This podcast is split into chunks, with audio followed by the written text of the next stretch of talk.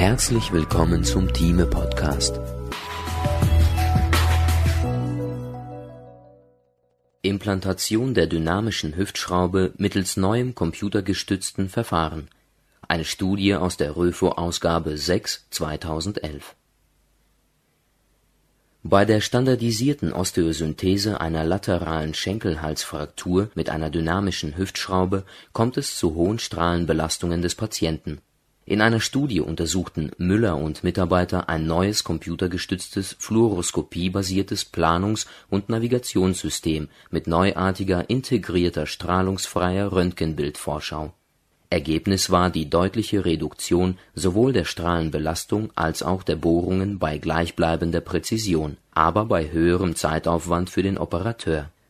Demografisch bedingt nimmt die Zahl der zu behandelnden Schenkelhalsfrakturen zu, die meist bei älteren Menschen auftreten, oft auch in Verbindung mit Osteoporose.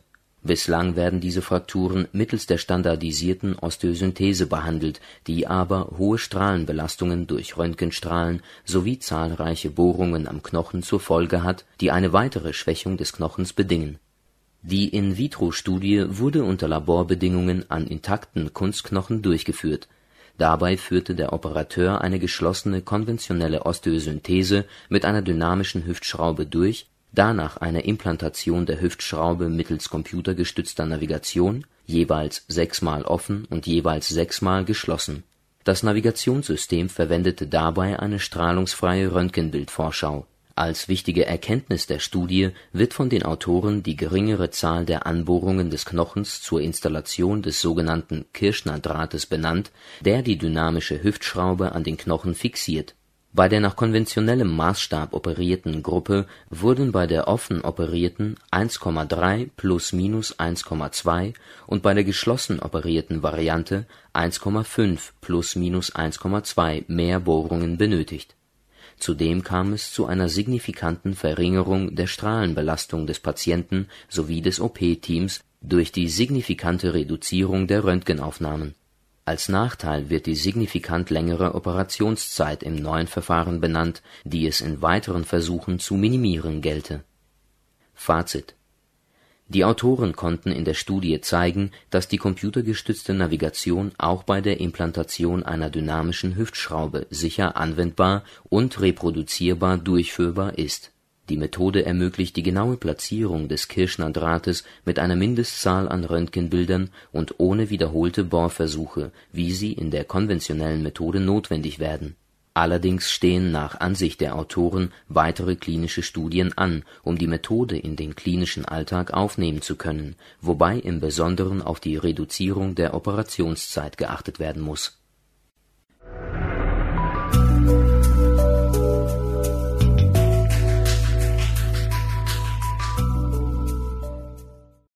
Veränderungen der Chemosensorik bei Multipler Sklerose. Eine Studie aus der Röfo-Ausgabe 6 2011. Viele Patienten mit Multipler Sklerose (MS) leiden an Riech und Schmeckstörungen. Schmidt und Mitarbeiter untersuchten mögliche Ursachen mittels Magnetresonanztomographie. Dabei wurden zum ersten Mal die Volumina des Riechhirns und des Bulbus olfactorius mit dem Volumen der zerebralen Läsion verglichen es existieren bereits Studien, die Riechstörungen bei bis zu 38,5 Prozent der MS-Patienten beschrieben haben. In der vorliegenden Studie sollten die Ursachen von Riechstörungen bei MS-Patienten jedoch genauer untersucht werden. Daher wurden pathologische Gewebsveränderungen und Volumenänderungen des Riechhirns und vor allem des Bulbus olfactorius mit dem Riech und Schmeckvermögen korreliert an der Studie nahmen 30 MS-Patienten teil, bei denen ausgeschlossen werden konnte, dass die Riechstörung anderer Genese war oder dass sie an einer Depression oder beginnenden Demenz litten.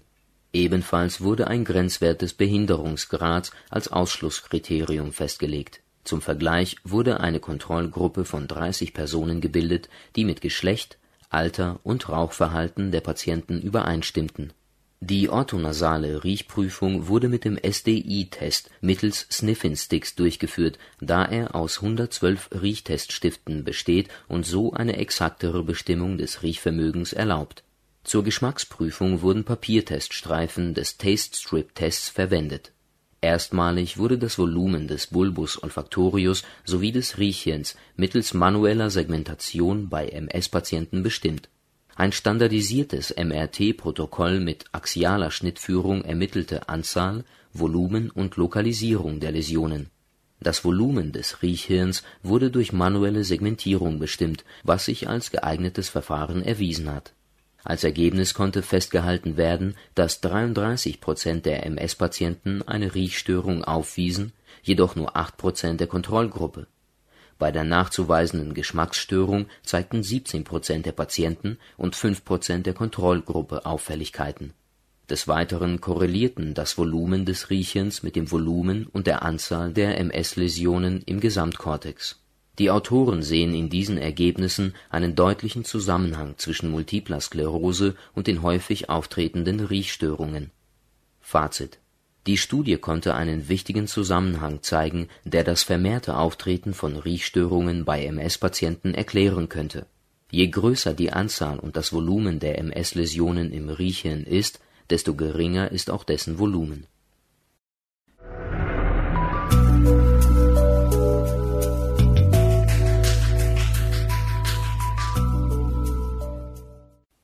Welche Kontrastmittelapplikation ist besser? Eine Studie zu Morbus Crohn aus dem British Journal of Radiology im Februar 2011. Die CT-Enteroklyse mit nasojejunaler Kontrastmittelgabe verbindet die Vorteile von CT und Doppelkontrasteinlauf und zeigt gleichzeitig intraluminale, murale und extraintestinale Komplikationen Nachteile sind größere Unannehmlichkeiten für den Patienten und die höhere Strahlenbelastung, die bei der CT-Enterographie mit oralem Kontrastmittel weniger auftreten. Minordi und Mitarbeiter verglichen beide Methoden.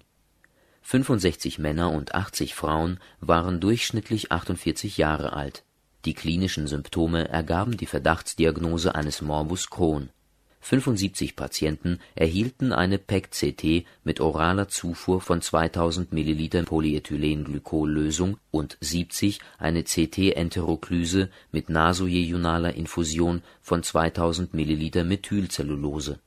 Komplikationen traten nicht auf. Die Patienten hatten bei der CT-Enteroklyse erwartungsgemäß größere Beeinträchtigungen durch das Legen der Sonde, Bauchschmerzen bei der Infusion und Übelkeit während der Untersuchung Proximales und distales Jejunum stellten sich mit einer kompletteren Distension in der CT-Enteroklyse besser dar als mit der PEG-CT. Für die übrigen Dünndarmabschnitte ergaben sich geringe Vorteile durch die CT-Enteroklyse, die jedoch statistisch nicht signifikant waren. In 64 Fällen lag ein Morbus Crohn vor. Am häufigsten waren das distale Ilium und die letzte Iliumschlinge betroffen nur bei einem Patienten betrafen die Veränderungen das Jejunum. Ursache der Beschwerden waren bei 16 Patienten Neoplasmen, die sich operativ bestätigten.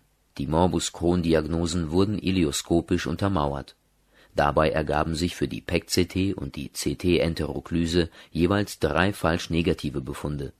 In der PEG-CT waren zwei Ergebnisse, in der CT-Enteroklyse keines falsch positiv die Sensitivität und Spezifität betrugen für die CT-Enteroklyse 94% und 100% und für die PEG-CT 93% und 94% Die diagnostische Genauigkeit betrug 96 versus 93% Die Strahlenbelastung durch die CT-Enteroklyse war deutlich höher. Sie lag bei 39,91 Millisievert im Vergleich zu 34,7 Millisievert bei der PEG-CT. Fazit mit der CT-Enteroklyse gelang eine bessere Distension der Darmschlingen mit konsekutiv höherer Spezifität für die Diagnose eines Morbus Crohn. Besonders jejunale Veränderungen stellten sich besser dar. Da aber das Jejunum nur selten betroffen war, Nebenwirkungen, Strahlenbelastung und Aufwand bei der CT-Enteroklyse höher waren, halten die Autoren die CT mit oraler Polyethylenglycol-Lösung für eine zuverlässige Alternative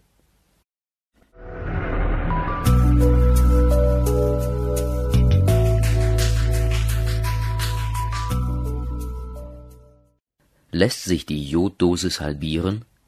Eine Studie zur MDCT Pulmonalis Angiografie aus Clinical Radiology im Januar 2011 Die Pulmonalis-Angiografie mittels MDCT ist mittlerweile das vorherrschende bildgebende Verfahren für die Diagnose einer Lungenarterienembolie.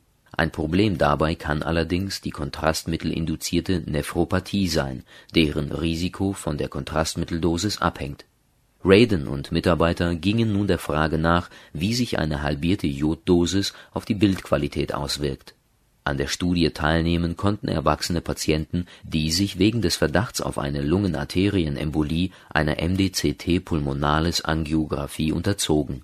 Die Teilnehmer wurden für die Untersuchung randomisiert auf zwei Gruppen verteilt und erhielten als Kontrastmittel Jopromid, entweder mit hoher oder mit niedriger Joddosis. Dabei waren Flussgeschwindigkeit und Gesamtmenge in beiden Gruppen gleich Zwei unabhängige, verblindete Untersucher begutachteten die Aufnahmen und bewerteten sowohl die diagnostische Qualität als auch die Diagnosesicherheit auf einer Vier-Punkte-Skala. 92 Patienten nahmen an der Studie teil, davon 42 in der Gruppe mit niedriger und 50 in der Gruppe mit hoher Jodkonzentration.